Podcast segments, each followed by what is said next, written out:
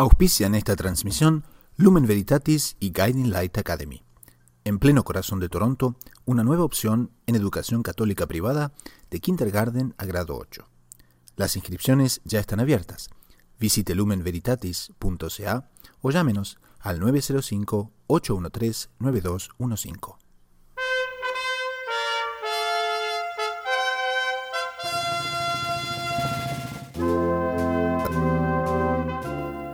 En el episodio número 13 de Lo inédito sobre los Evangelios tratamos un tema típico de Cuaresma. ¿Cuál es el mejor sacrificio para estos 40 días? ¿Es suficiente rezar cuando no todo el que dice Señor, Señor entrará en el reino de los cielos? En la sección Preguntas y Respuestas, la Santísima Virgen sabía que sería madre del Mesías. ¿Y para qué necesitamos en tiempo de Cuaresma ayuno, oración y caridad? ¿Qué significa el número 40 en la Cuaresma? Hoy es jueves 16 de marzo del 2017 y este es el episodio número 13 de Lo Inédito sobre los Evangelios.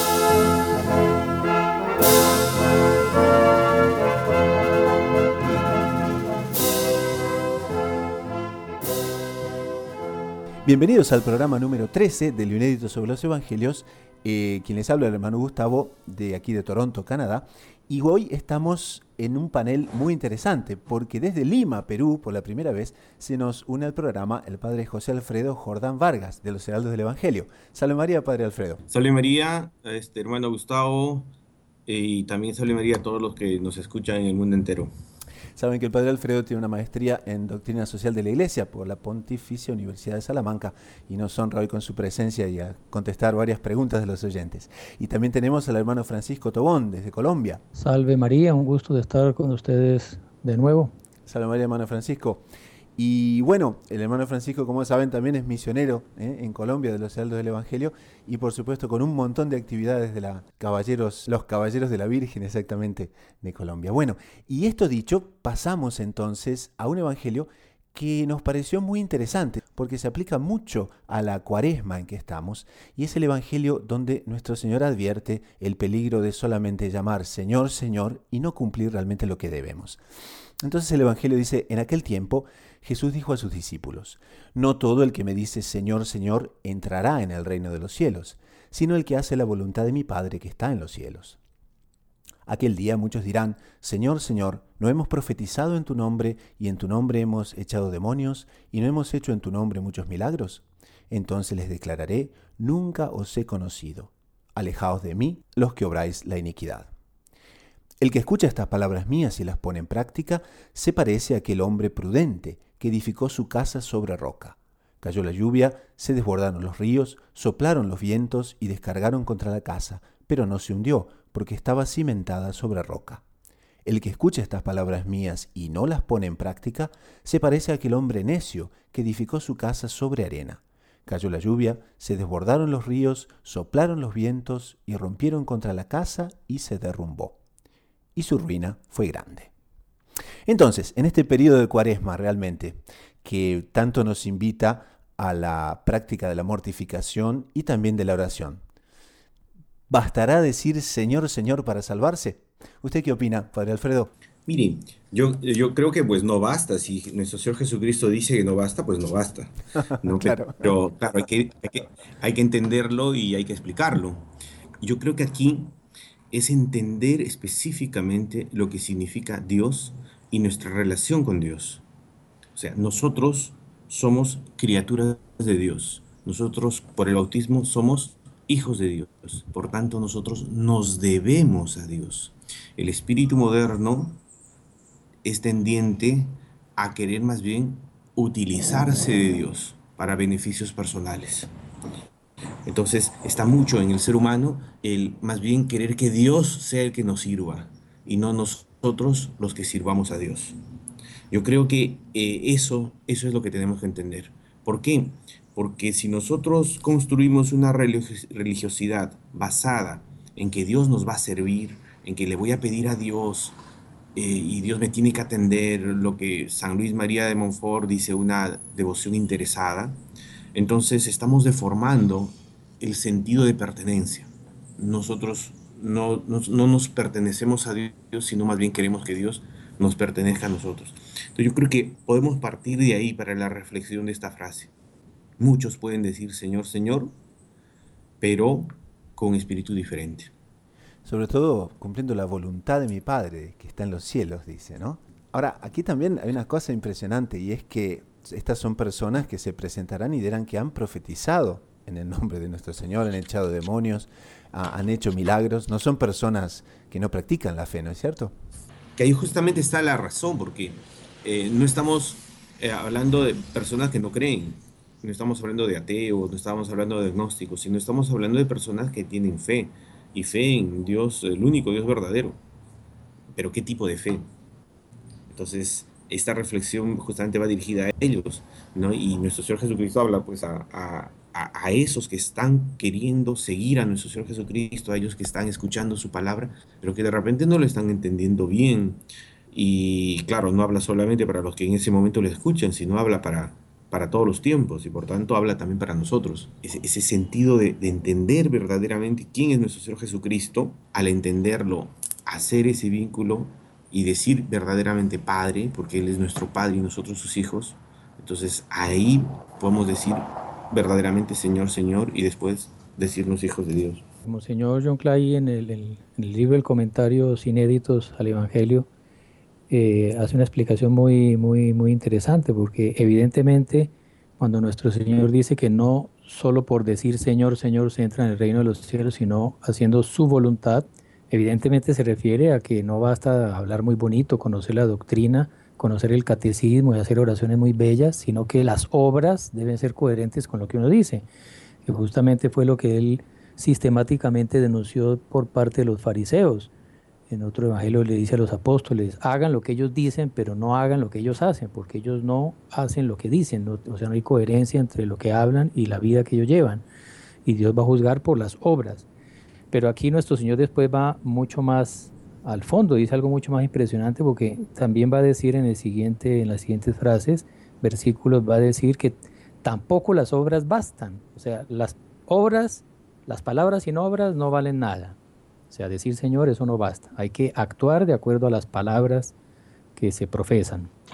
Pero también no basta con actuar, porque nuestro Señor va a decir, que es lo que el hermano Gustavo ahora estaba recalcando, que van a muchos van a decirme, Señor, Señor, hemos profetizado en tu nombre, hemos echado demonios, hemos hecho en tu nombre milagros. O sea, Son obras están hablando de obras y de obras buenas, impresionantes, profecías, exorcismos, milagros. O sea, le han hecho bien a las, a las personas. Es una obra de caridad espirituales maravillosas. Y nuestro Señor dice, les voy a decir, no, no los conozco, aléjense de mí, obráis la iniquidad. Entonces, ¿será que profetizar, echar demonios y hacer milagros es iniquidad? No. Entonces, lo que Monseñor ahí explica, que me parece que es un, está el, el meollo del asunto, y es que la intención del corazón con que se hacen esas cosas es lo que Dios juzga. Como dice, creo que es uno de los proverbios, que Dios escruta hasta los riñones, una forma de expresar que Dios ve hasta el fondo del alma, y lo que Dios juzga es el amor, que es el primer mandamiento, amar a Dios sobre todas las cosas, San Juan de la Cruz ya decía, seréis juzgados según el amor. Entonces, si esas buenas obras que se hacen están movidas por el amor a, Dios y el amor al prójimo, el celo por la salvación de las almas y con una completa pureza de intención, eh, pureza de corazón, de solo glorificar a Dios, eso es lo que le da valor a las obras. Y ahí más adelante, Monseñor Juan va a citar que muchos perversos en la historia del Antiguo Testamento están citados que profetizaron e hicieron milagros.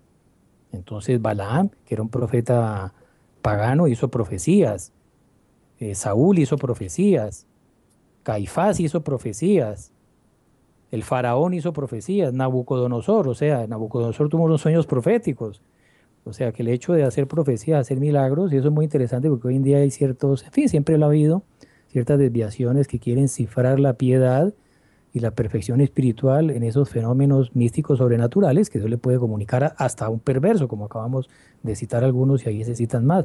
Los apóstoles, los apóstoles, antes de ser santos, porque ellos se santificaron en Pentecostés, está narrado por el Evangelio que nuestro Señor los mandó a predicar y ellos volvieron contentísimos a contarle que habían expulsado demonios y habían hecho milagros y a veces milagros hasta mayores que los que había hecho nuestro Señor, y los apóstoles no eran santos. Ellos después, tanto eran santos que lo iban a abandonar en el huerto de los olivos, lo iban todos a traicionar, Pedro lo iba a negar. O sea, no eran santos y sin embargo hicieron milagros, curaron enfermos, exorcizaron. Entonces, no son esos hechos los que prueban la santidad de una persona, es la intención del corazón, es el amor de Dios con que se practican eh, las obras. Me parece que mucho más en los señores de una radicalidad impresionante, ¿no? Es la radicalidad. Y también como estamos en la cuaresma, es una cosa también muy, muy importante que muchas personas preguntan. Bueno, en esta cuaresma, no sé, muchas personas dejan de tomar café, otros dejan de comer chocolate, pero eh, digamos, una guía así a los que nos escuchan. El edificar sobre la roca en cuaresma, ¿en qué vendría a consistir? Mire, eh, yo, yo diría una cosa para enganchar con la reflexión que acaba de hacer eh, desde, desde Colombia, hermano Tobón, es lo siguiente, eh, la voluntad de Dios. Es una cosa que, eh, que nosotros tenemos que saber porque a veces podemos hacer cosas buenas, pero según nuestro criterio, según nuestra ilusión, según proyectos personales. Entonces, yo, ah, se me ocurrió, no sé, eh, me voy a hacer eso de la mortificación del café, del que no voy a tomar chocolate, que este no sé qué, me voy a... Entonces, pero ¿cuál es la vocación, eh, cuál es la voluntad que Dios tiene para ti? No, no, no, es qué es lo que tú quieres hacer, no es el camino que tú quieres eh, emprender para llegar a Dios, a tu santificación, sino cuál es el camino que Dios ha escogido para ti. Entonces, hacer la voluntad de Dios es una cosa como que más, más delicada porque invita una, sumisión mayor a la persona, una, una compenetración mayor de quien quiere ser de Dios de verdad. Entonces, no hago lo que yo quiero, de repente es una cosa muy buena, pero es lo que tú quieres, no, sino una unión de alma con Dios tal de que tú haces lo que Dios quiere que tú hagas. Y obviamente lo haces bien. Entonces, de repente, claro, uno dice, yo voy a dejar de tomar café en esta cuaresma. Sí, pero de repente lo que Dios quiere es que dejes de usar ah, mucho internet, que ¿no? A veces el ayuno eh, de, los vicios, eh, sean vicios electrónicos, a veces otro tipo de vicios, es mucho más edificante y produce eh, un, tiene un efecto espiritual mucho mayor que lo que uno mismo se, se le sugiere en la cuaresma. Eso es enteramente así, padre, y uno lo puede corroborar que la iglesia manda, son, son mandamientos de la iglesia, el guardar el, el ayuno y la abstinencia, los días que la iglesia manda, que es ahora en la cuaresma, viernes santo, miércoles de ceniza, que son unas penitencias ínfimas, o sea, dos de esos días, eh, dos de las comidas del día la mitad. Y lo otro es abstenerse de, comer carne, los viernes de cuaresma, y miércoles de ceniza y viernes santo. O sea, yo puedo dejar de comer carne, me puedo comer una langosta, no hay ningún problema. O sea, eso es una penitencia mínima, ínfima, que Dios, como usted dice, Padre, a través de su iglesia lo manda. Pero es tan difícil obedecer y hacer la voluntad de otro que le manda, en este caso Dios a través de su iglesia, que hoy en día la gente no lo hace, es tan fácil y no lo hace. Si hay que hacer una dieta para bajar de peso, hacen las penitencias más impresionantes. Pero se les pide que hagan ese esfuerzo mínimo como una ofrenda a Dios, como una manera de mortificar la carne, de, eh, de entrenar la voluntad, en fin, y las personas no son capaces de hacerlo, no lo hacen. Y otras cosas más difíciles que la moda de la presión social les exigen, lo hacen sin protestar, porque lo más difícil es obedecer. Eso es lo que más cuesta. Claro, exactamente. Entonces, ahí, ahí uno puede decir que está cumpliendo la voluntad de Dios o no le está cumpliendo. Y puede ser que dice Señor, Señor, puede ser que hace obras, puede ser, pero al final está haciendo su propia voluntad, no la voluntad de Dios. Entonces, la, esa delicadeza de espíritu de quien tiene espíritu reflexivo y en ese espíritu realmente encuentra qué es lo que Dios quiere para uno, entonces ese es el que puede decir Señor, Señor, y yo entraría en el reino de los cielos. Bueno, y ya para concluir esta parte del programa, podríamos concluir muy bien con las propias palabras que Monseñor John Clare escribe en lo inédito aquí sobre los evangelios, que dice, pidamos pues, al finalizar esta meditación, las gracias necesarias, y aquí entra la oración también, ¿no? para que venzamos nuestra tendencia a recorrer con un amor tibio el camino de la perfección, a no llevar hasta las últimas consecuencias nuestra entrega a Cristo, para que al contrario imitemos a María Santísima, modelo de la ardiente caridad que en todo se comportó como perfecta esclava del Señor. Y entonces con este cierre, cierre de oro, por así decir, de nuestro primer segmento, pasamos a los avisos. En el próximo segmento del programa tenemos ni más ni menos que noticias de la Iglesia y del mundo de aquí a un minuto.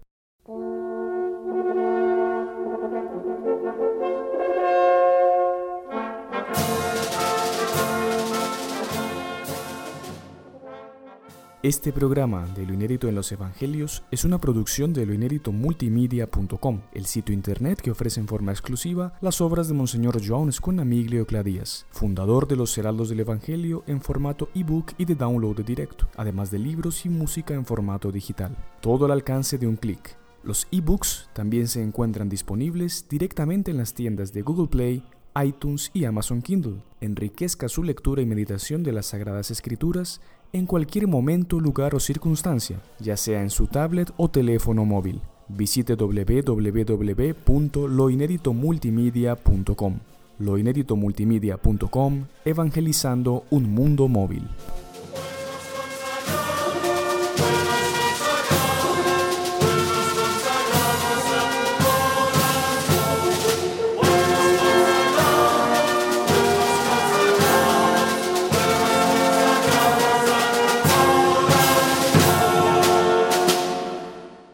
Entramos ahora en el segundo segmento del programa, que son las noticias eh, de lo que aconteció en la iglesia y en el mundo en estos días. Y propiamente aquí, cerquita, en Steubenville, en los Estados Unidos, se prepara un centro, el Centro de Estudios de Teología de la Universidad de Steubenville, prepara el estudio bíblico católico más grande del mundo.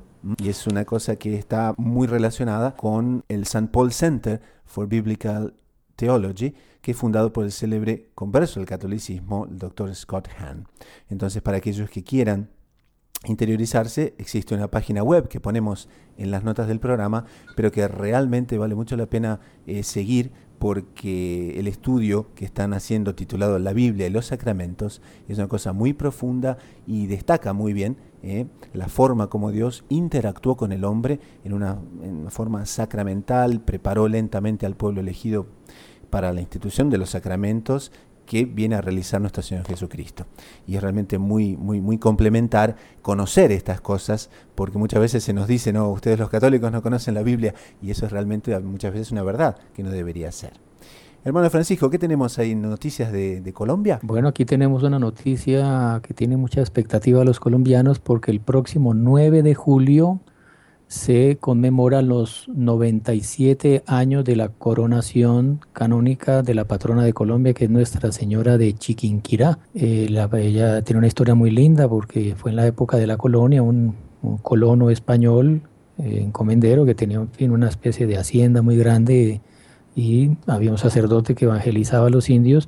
Él era muy devoto de la Virgen del Rosario por la influencia de los padres dominicos y mandó a pintar un lienzo de la Virgen y le pidió a un sacerdote que se lo consiguiera ese lienzo. El sacerdote eh, se llamaba Andrés.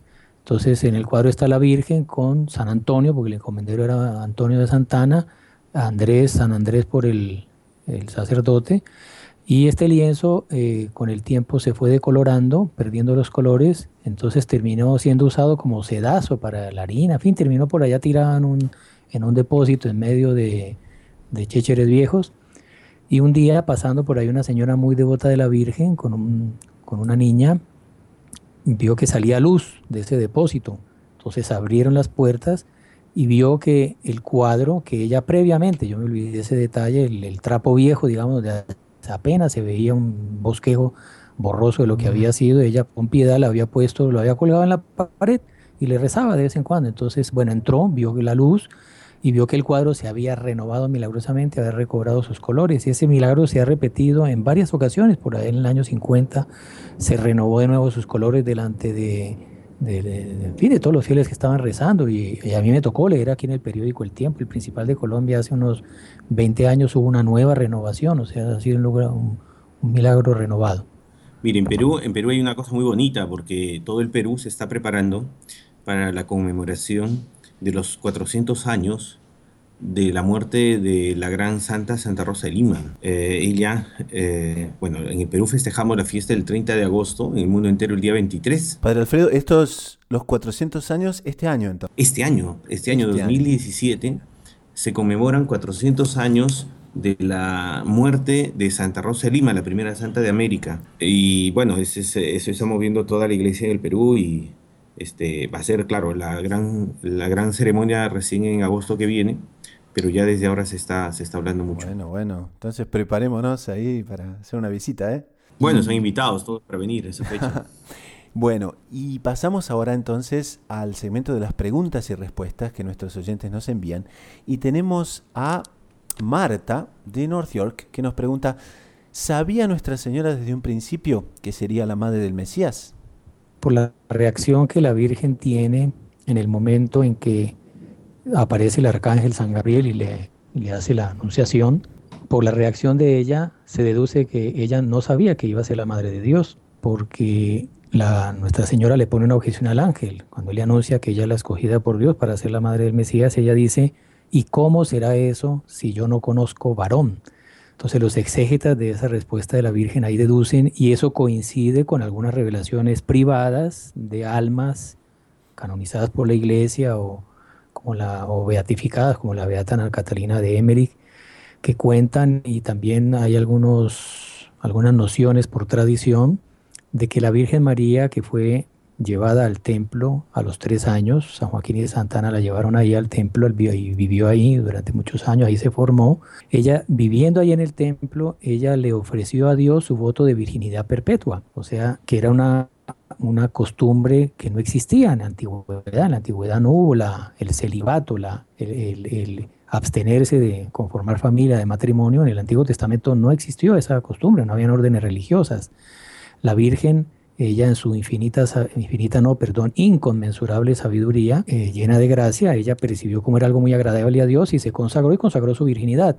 O sea, ella no pensaba casarse, no pensaba tener hijos, le había ofrecido a Dios su castidad perfecta, su virginidad perpetua. Y llega el ángel y le pregunta, perdón, le dice, tú eres la escogida, vas a tener un hijo. Entonces ella, por eso ella responde, ¿y cómo será eso si yo no conozco varón? Pero la cosa se complica más todavía porque resulta que la Virgen ya se había casado con San José, pero según las costumbres eh, judías, eh, los esposos se casaban pero no iban a vivir juntos inmediatamente. Ellos pasaban un año viviendo cada uno en su casa y un año después había una nueva ceremonia en la cual el padre de la esposa, ya no novia, sino esposa, la llevaba a la casa del esposo donde ya ella y comenzaban a llevar vida matrimonial. Entonces eh, fue en el, en el interín, en ese lapso, entre el matrimonio y el ir a vivir juntos, que el ángel se apareció. O sea que ella estaba casada con San José. Entonces, ¿por qué dice que no conozco varón? Ahí los exégetas deducen que San José también había hecho ese voto de virginidad y los dos se casaron porque los matrimonios eran organizados, en este caso los, las padres de la Virgen ya habían muerto, fueron organizados por los sacerdotes del templo, que eran los tutores de ella. Los matrimonios los organizaban las familias, no eran las propias personas, ya cuadraban los matrimonios. Y como nadie entendería que no se casaran porque todo el mundo se casaba, entonces ellos, en el momento de casarse, la Virgen le comunicó a San José que ella tenía voto de virginidad y San José le dijo, mire, yo también tengo voto de virginidad, entonces hicieron un acuerdo mutuo de, siendo esposos, abstenerse de tener hijos, guardar esos votos que habían hecho. La Virgen no entendió y fue una prueba también para ella y un acto de humildad muy lindo, porque todas las mujeres israelitas querían ser las madres del Mesías, imagínense, y les dice ella que la escogida, pero ella más que tener esa honra y dignidad, ella quería guardar, ofrecerle a Dios ese don precioso de su virginidad perfecta. Y el ángel le dice, el Espíritu Santo te cubrirá con su sombra, en fin.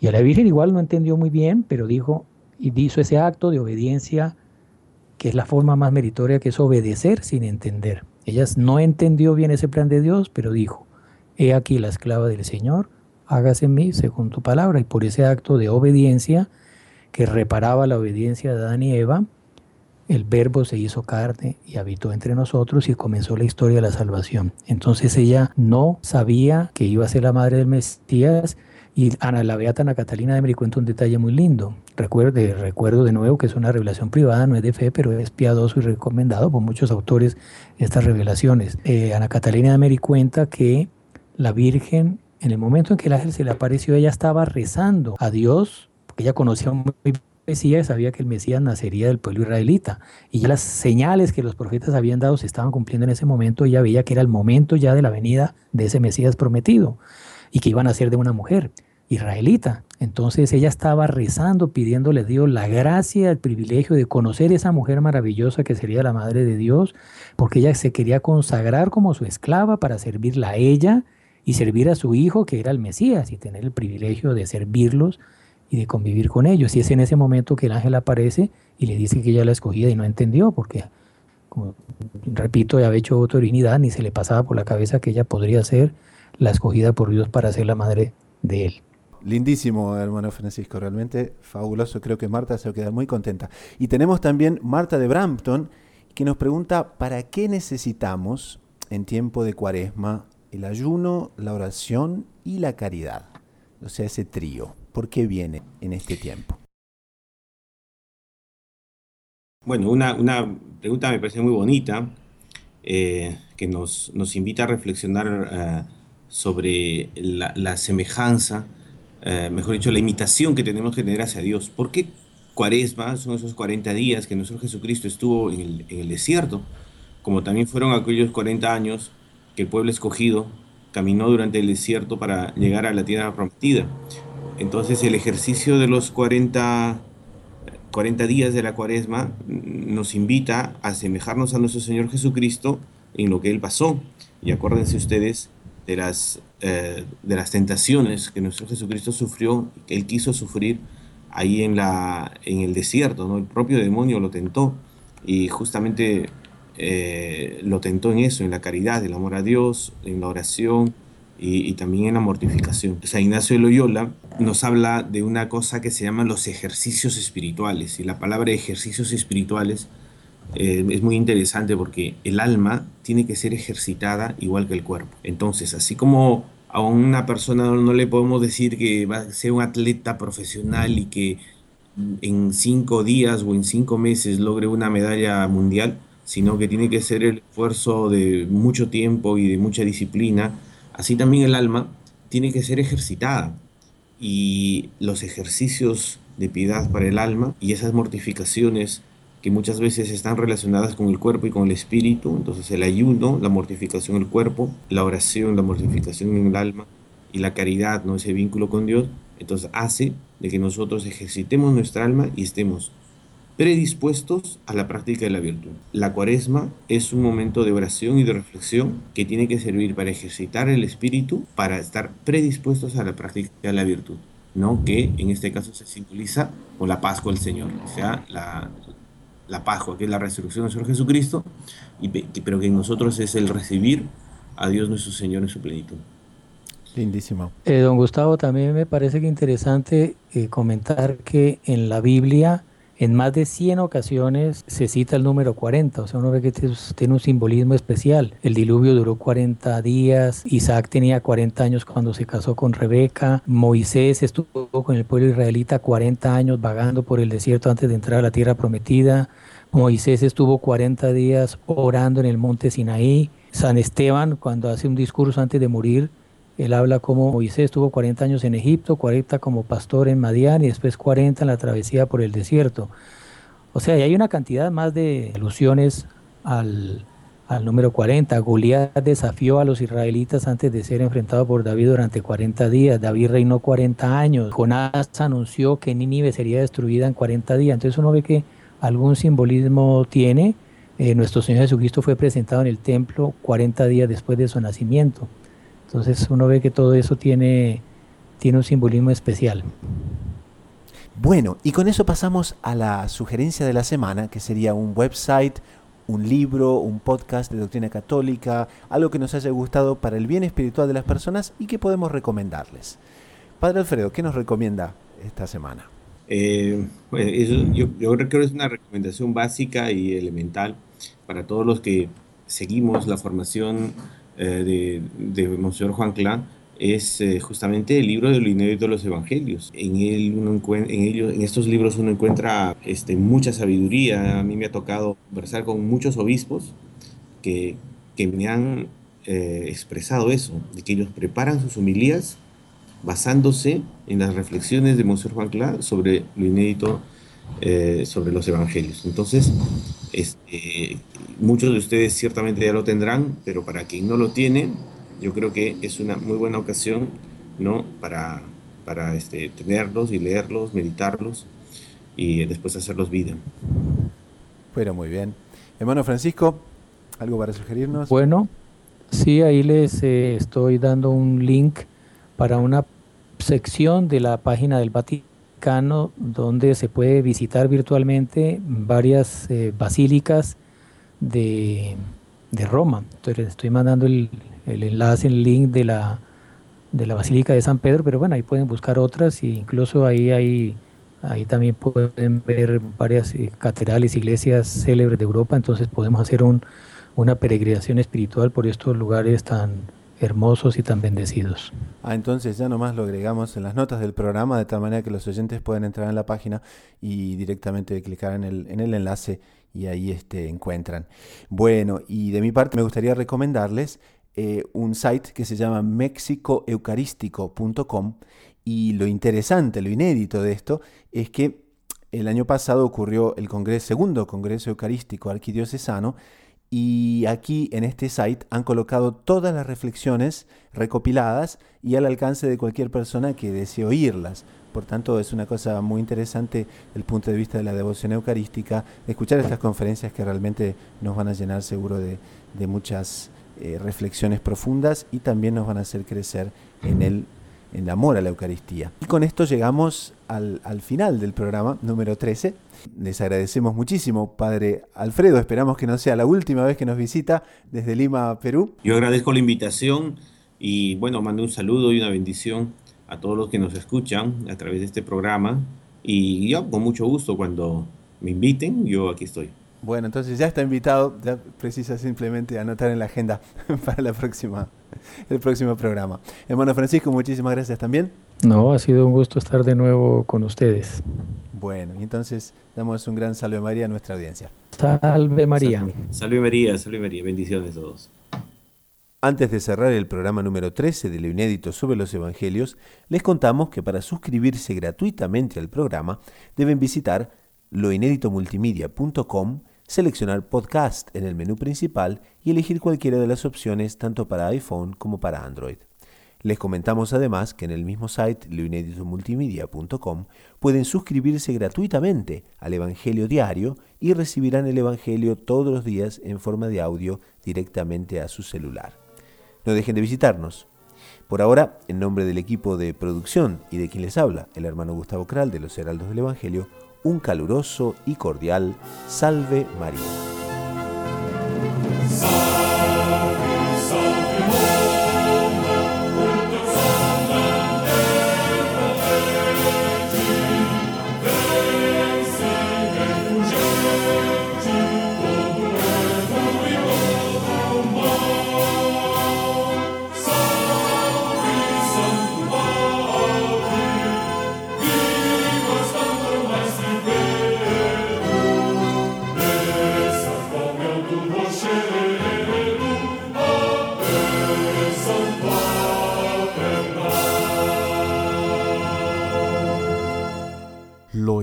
En los Evangelios es una realización del equipo de lo inédito multimedia.com. En el sonido Brett Sequera. En los post diarios Claudia Marroquín y Fabio Rocha.